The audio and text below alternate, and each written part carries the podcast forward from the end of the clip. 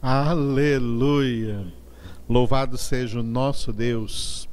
Alegrai-vos sempre no Senhor, tá? mesmo em meio a todas as circunstâncias adversas, alegremos-nos em tudo no Senhor. E que possamos todos os dias encarar com alegria tudo o que temos que fazer.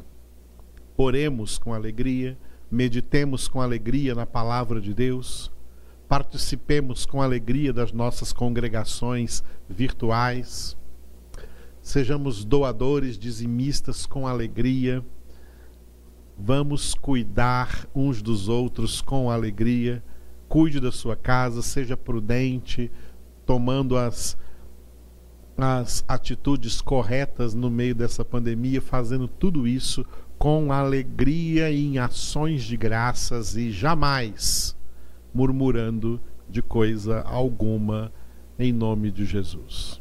Amém? Louvado seja Deus. Última parte da nossa congregação, Atos dos Apóstolos, capítulo 9, versículos de 1 a 30, a conversão do Saulo de Tarso, que seria então o apóstolo Paulo. Este texto, desses 30 versículos, estão divididos em duas partes em Damasco, em Jerusalém. Em Damasco, de 1 a 25, em Jerusalém, de 26 a 30, nós estamos ainda em Damasco.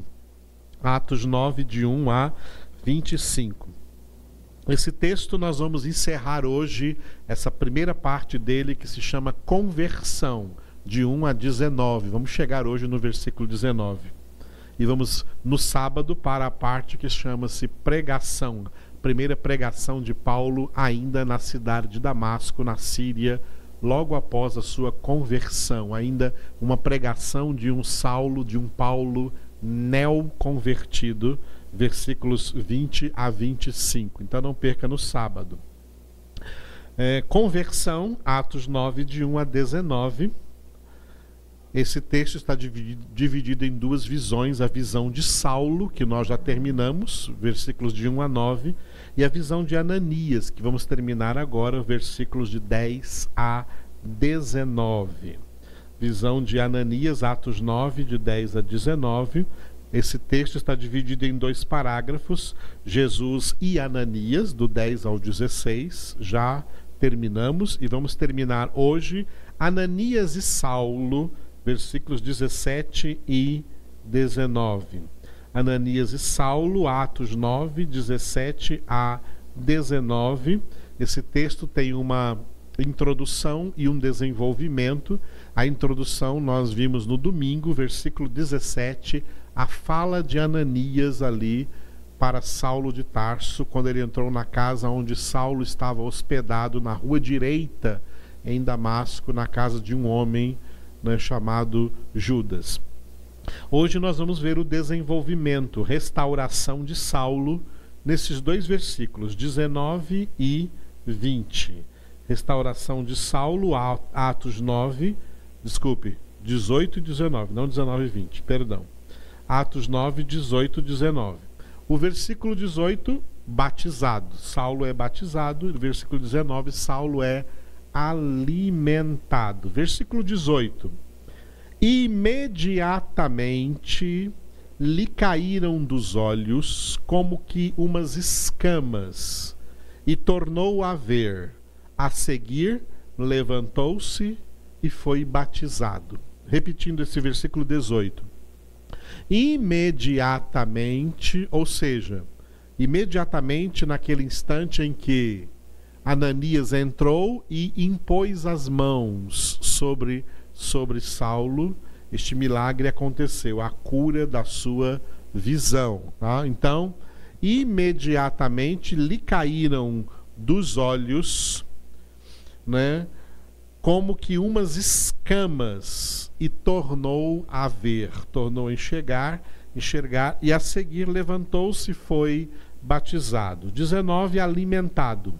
E depois de ter se alimentado, sentiu-se fortalecido. Então permaneceu em Damasco alguns dias com os discípulos.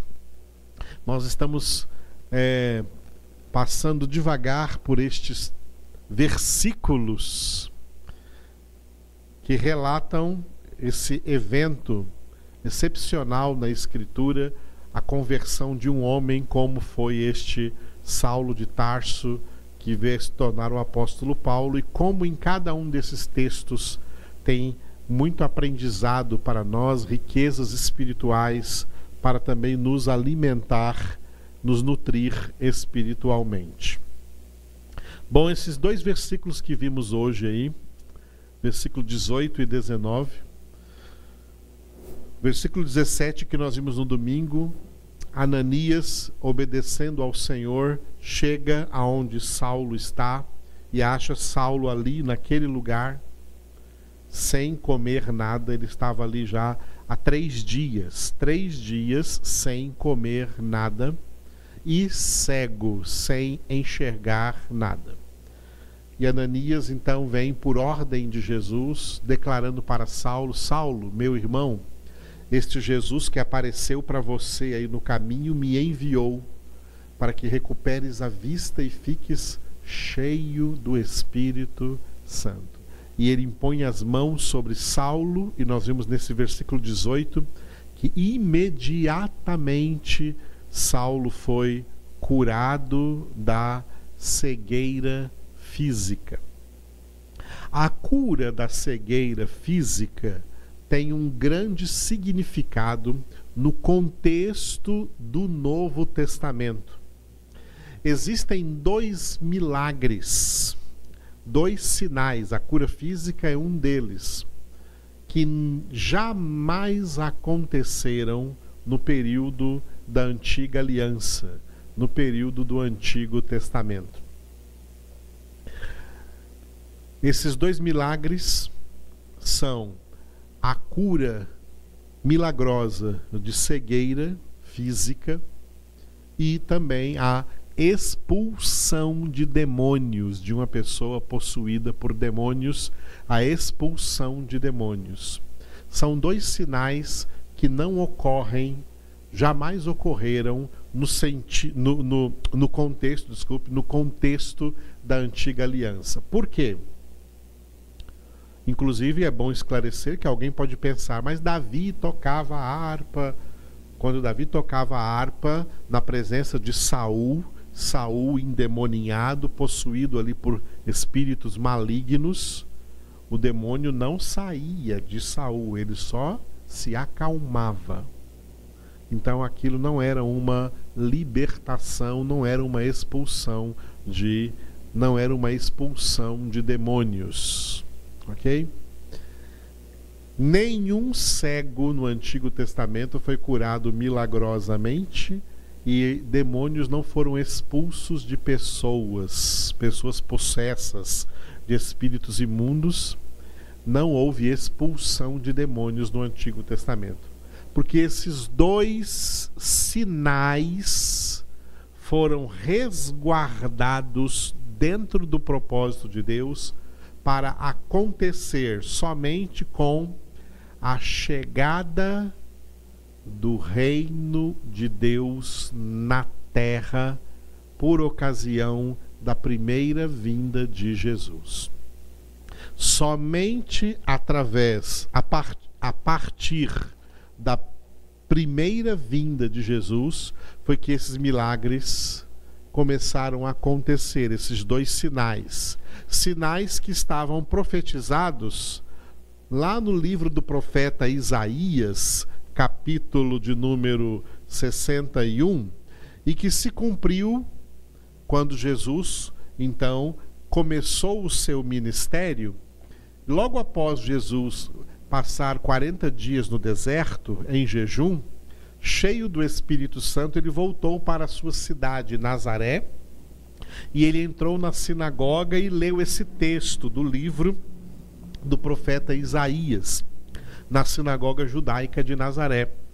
Esse texto de Jesus lendo lendo o livro do profeta Isaías na sinagoga de Nazaré está registrado em Lucas capítulo 4, tá? Lucas, capítulo 4, do 16 do 16, eu vou ler com vocês do 16 até Lucas 4, 16 a 21.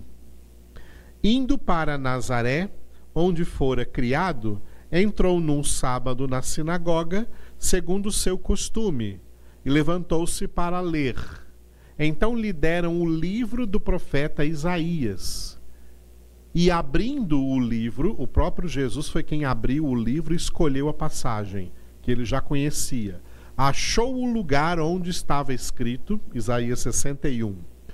O Espírito do Senhor está sobre mim, pelo que me ungiu para evangelizar os pobres, enviou-me para proclamar, atenção, libertação aos cativos e restauração da vista aos cegos, para pôr em liberdade os oprimidos e apregoar o ano aceitável do Senhor. Tendo fechado o livro, devolveu ao assistente e sentou-se. E todos na sinagoga tinham os olhos fitos nele. Então passou Jesus a dizer-lhes: Hoje se cumpriu a escritura que acabais de ouvir. Ou seja, essa escritura de que Jesus é o ungido de Deus, Ungido é a palavra que significa Cristo, significado da palavra Cristo é o ungido de Deus. Esse ungido aqui do profeta Isaías 61, que é enviado a pregar o evangelho e a libertar os cativos de Satanás, os cativos do demônio, e daí o poder de Jesus de expulsar demônios, e também restauração da vista aos cegos. Esses dois sinais foram reservados para acontecer na terra, milagrosamente, só a partir do ministério de Jesus para o ministério da sua igreja, que continua com o mesmo ministério de Jesus de pregar o evangelho. No Antigo Testamento tem muitos milagres. No Antigo Testamento tem até ressurreição de mortos. Tem cura de lepra, tem cura de outras enfermidades, mas não tem expulsão de demônios e nem curas de cegos. Esses dois sinais são sinais característicos de que chegou o reino de Deus. Por isso, quando Jesus foi é, criticado pelos escribas e fariseus, os religiosos judeus da época, e foi caluniado, dizendo que eles dizendo que Jesus expulsava demônios por Belzebu, ou seja, pelo próprio diabo. Belzebu, um dos títulos de Satanás. Belzebu, palavra aramaica que em português significa Senhor das Moscas. Em inglês, The Lord of the Flies, que é música de uma banda de rock satânica chamada Iron Maiden.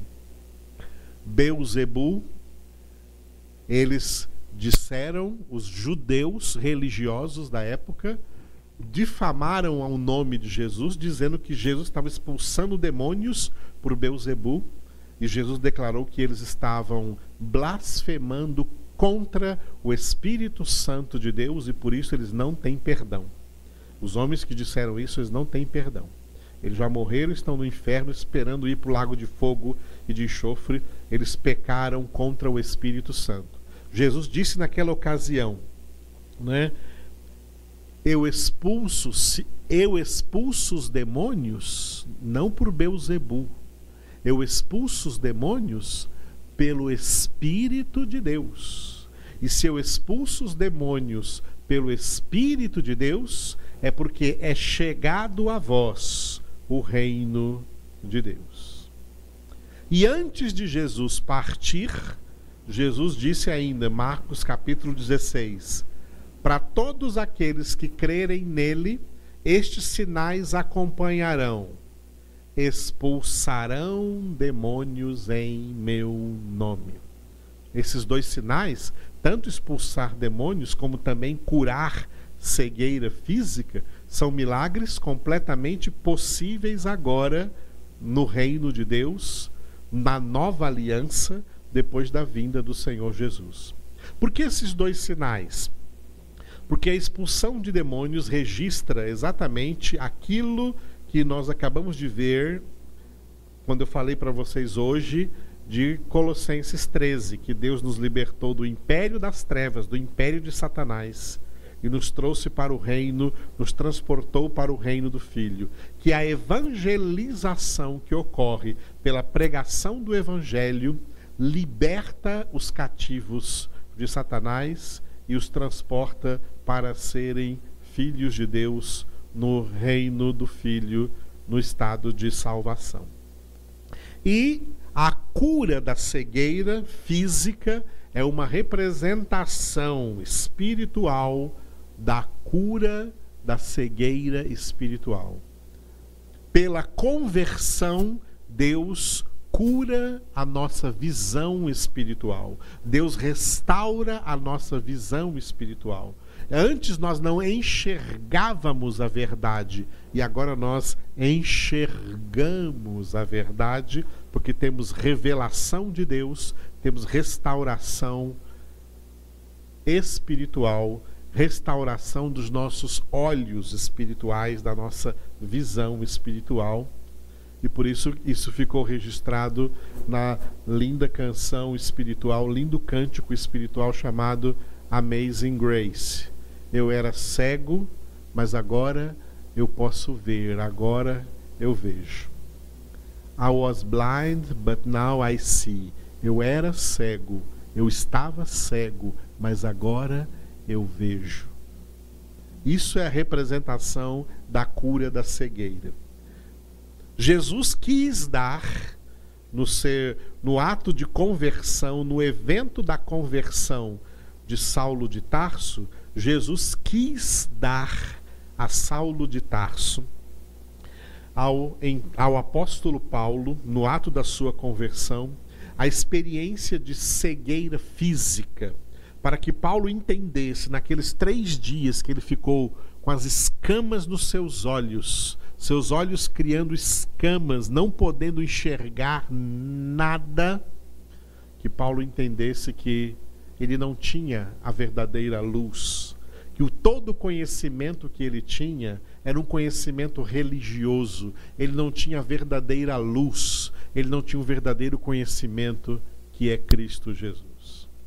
E quando Jesus então manda Ananias que impõe as mãos e as escamas caem dos seus olhos e ele passa a enxergar, é uma representação de que não somente a cura física aconteceu, mas também a cura da visão espiritual. Agora Saulo enxerga o que ele não enxergava antes. Agora ele enxerga que Jesus Cristo é o Messias prometido nas sagradas escrituras do Antigo Testamento que ele tanto conhecia desde que fora formado na escola rabínica de Gamaliel. Ele conhecia, Saulo de Tarso conhecia os 39 livros do Antigo Testamento e sabia que aqueles 39 livros profetizavam a vinda do Messias, o Cristo, o ungido de Deus para a nossa salvação. Mas quando Jesus veio, Saulo foi um daqueles judeus que, na sua religiosidade, religiosidade cega as pessoas, tá? Cego pela religiosidade, não enxergou que Jesus Cristo era o Messias, era o ungido. E agora, uma vez convertido, as escamas que caíram dos seus olhos representam também as escamas espirituais que caíram dos seus olhos espirituais. Agora ele enxerga claramente, ele percebe claramente que Jesus de Nazaré, Jesus Cristo, a quem ele perseguia, perseguindo os discípulos de Jesus, perseguindo a igreja de Jesus, perseguia o próprio Jesus, que lhe disse lá na estrada de Damasco: Saulo, Saulo, por que me persegues? Quem és tu, Senhor? Eu sou Jesus, a quem tu persegues. Agora, Paulo enxerga para o resto da sua vida e para toda a eternidade que Jesus Cristo é o Senhor, é o Salvador, é o Messias, é o Cristo, é o Filho de Deus.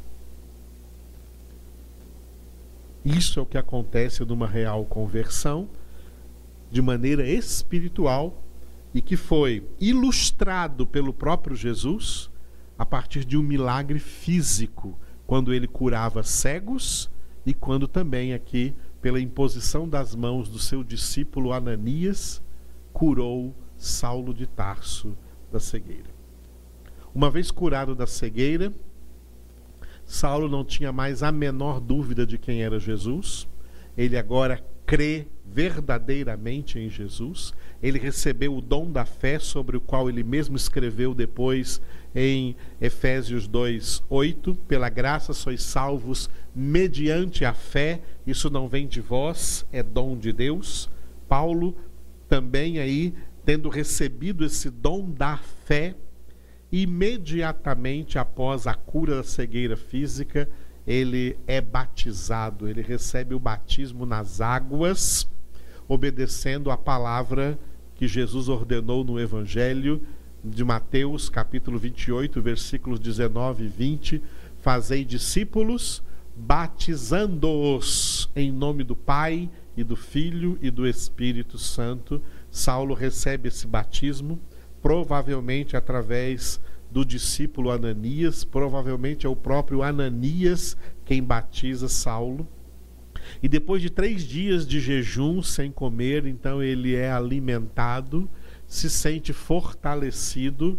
Aí está um cristão renascido, que tudo que ele quer agora em Damasco não é mais perseguir os cristãos, Agora Saulo abandona de vez o judaísmo, agora Saulo é cristão, ele não está mais no judaísmo, ele está no cristianismo, e por isso agora em Damasco ele não se reúne com judeus, ele se reúne com alguns, passando alguns dias com os discípulos do Senhor Jesus que moravam ali em Damasco discípulos que ele veio prender, que ele veio perseguir, e agora ele se reúne, começa a congregar com esses discípulos do Senhor ali em Damasco, alguns dias.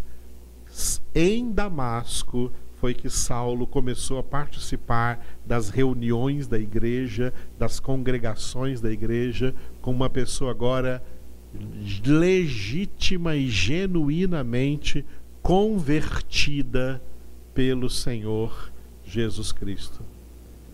Ele era cego, mas agora ele vê. E ao ver, agora, ao entender que Jesus é Jesus, ele entende o evangelho de Jesus, ele quer cumprir na sua própria vida esse evangelho, por isso ele recebe o batismo, por isso ele passa a congregar com os discípulos que outrora ele vinha para perseguir, para prender, para levar presos manietados a Jerusalém, e agora ele se reúne com esses discípulos, porque ele agora também é um discípulo de Jesus. Que maravilha, mano. Que uma história de uma conversão é uma história que é sempre inspiradora. Isso é uma verdadeira história inspiradora, uma história de uma real conversão. Uma conversão é um milagre de Deus, tá? Uma conversão é um milagre de Deus. Não é a pessoa que se converte. Ninguém é convertido porque se converteu. As pessoas convertidas são convertidas porque Deus as converteu. Porque nós estamos passando devagar por esses versículos aqui, desde o versículo 1 até o versículo 19, narrativas da conversão de Saulo, para provar que não foi Saulo que se converteu a Cristo foi Cristo que veio convertê-lo. Tem pessoas que ainda erroneamente dizem assim: olha, eu, tá, eu encontrei Jesus. Não, você não encontrou Jesus. Jesus não estava perdido. Foi Jesus quem te encontrou. Porque você é quem estava perdido. Saulo estava perdido. E perdido na sua religiosidade. Porque quando você fala de pessoa perdida, pensa que é só perdida na prostituição, perdida no alcoolismo, perdida nas drogas, perdida no tráfico, perdida na criminalidade, nessas coisas que a gente considera sujas. Não. Tem coisas que a humanidade considera limpa, considera uma beleza, que são as religiões. A religiosidade humana é uma coisa positiva para a humanidade. Mas elas também elas também são caminhos de perdição. Saulo não estava perdido em prostituição, em bebedeira, em alcoolismo. Saulo estava perdido numa religião, perdido numa religiosidade, pensando a religiosidade pode ser o pior tipo de perdição, porque a pessoa religiosa ela pensa demais que está com Deus, pensa demais que tem Deus, é convencida de que tem Deus e não sabe que não tem. São como aqueles religiosos, até no cristianismo já tem muita religiosidade. Como aqueles religiosos da igreja de Laodiceia, que para eles eles eram ricos e abastados e não tinham necessidade de nada. Apocalipse 3. E Jesus disse para eles assim: Tu não sabes que tu és miserável, desgraçado, pobre, cego e nu. Jesus disse isso para pessoas para pessoas perdidas na sua religiosidade mas não estavam sendo verdadeiramente homens espirituais. A conversão é um milagre de Deus. É um milagre, o maior milagre que Deus opera na vida de uma pessoa é a conversão, libertando-a do império das trevas, da cegueira espiritual e transportando-a para o reino do Filho, para o reino da verdadeira luz, aonde ela enxerga quem de fato é Jesus. Aleluia. Encerremos a nossa congregação orando. Obrigado, Senhor, pela nossa conversão. Obrigado por esse milagre, Senhor.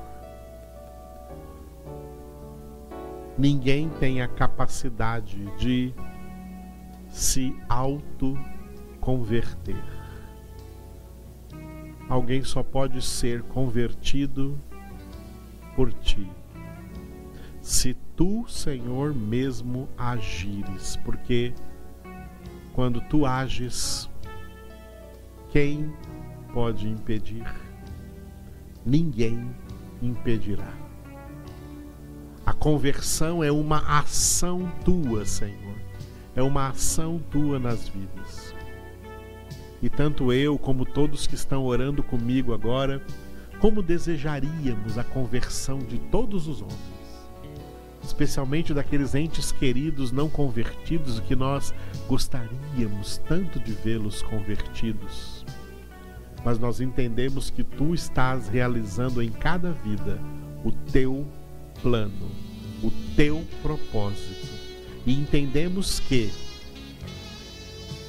em todas as pessoas nas quais tu tens propósito de salvação, tu operarás na data marcada, na data que tu mesmo marcaste, uma genuína, uma real conversão. Obrigado por essa obra que só tu tens poder de realizar. Em nome do Senhor Jesus. Amém.